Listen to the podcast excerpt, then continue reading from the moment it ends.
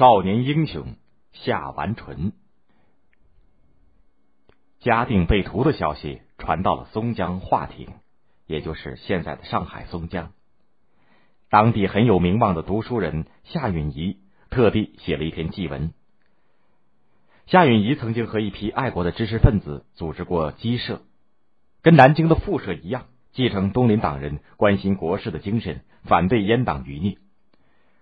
红光政权灭亡以后，他和陈子龙一道参加了抗清斗争。吴淞总兵。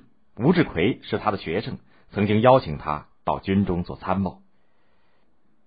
夏允彝的儿子夏完淳是一个天资聪慧的孩子，他在父亲和老师陈子龙的指导下，五岁就能够讲述《论语》，九岁就写过一部诗集《代汝集》，是当地有名的神童。清军占领苏州和杭州之后，企图拉拢夏允彝出去做官，被夏允彝严词拒绝。父亲的反清精神和坚贞气节，深深的影响了夏完淳。清军的暴行激怒了江南的人民，夏允彝要继续抗清，组织义兵攻打被清军占领的松江城，并叫人去说服吴志奎发兵来协助。夏完淳跟着义军出征，当时他十五岁，结婚才几天，就告别了新婚的妻子，上了战场。攻打苏州的战斗起先还顺利，义军打进了城，但是吴志奎的援军却迟迟不到，结果被城里反扑的清军战败。这个时候，吴志奎的人马才开到，见到这种情况，便率军撤退。夏完淳跟着他的父亲和陈子龙冲出了清军的包围，逃到乡下隐藏起来。清军到处搜捕他们父子。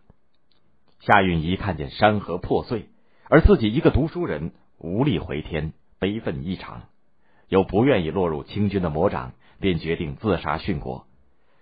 他给儿子留了一份遗嘱，嘱咐他继承遗志，坚持抗清，永远不要做清朝的官，就投河自尽了。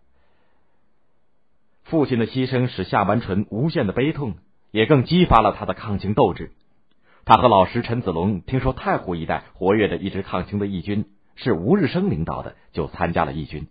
变卖自己全部财产，献给义军做军饷，还当了义军的参谋，负责制定作战计划。夏完淳还写了一篇奏章，派人到绍兴去呈给吴王，和绍兴的义军取得联络。吴王听说上书的是个十五岁的少年，文章写的这样慷慨而激动人心，非常高兴，就封给他一个中书舍人的官职。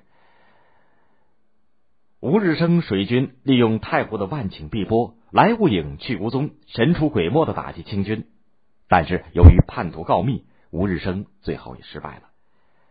一年后，陈子龙打了一次败仗，被清军抓住，也壮烈牺牲。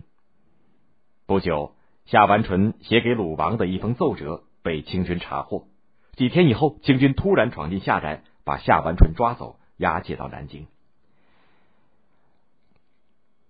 审讯夏完淳的是洪承畴。这个在嵩山战役失败以后投降了清朝的原明朝大官，虽然听说夏完淳是闻名江南的神童，但是其他年幼，以为容易对付，就说：“你小小年纪懂得什么？哪能领兵造反呢？一定是上了奸人的当。只要你回心转意，归顺大清朝，本都一定保你做大官。”夏完淳装着不知道上面坐的是什么人，大声回答说。我听说从前有个总督洪亨九，也就是洪承畴的字，是本朝的大忠臣，带兵在嵩山和清寇大战，身先士卒，兵败以后以身殉国。我仰慕这样忠烈的人。我年纪虽小，但是却懂得忠奸。我要像那个亨九先生一样，杀身报国，绝不去投降敌人，做敌人的大官。洪承畴想不到，小小的孩子能说出这样一番话。就像千万支乱箭刺穿他的心，当着众多的下属，他的脸上红一阵白一阵。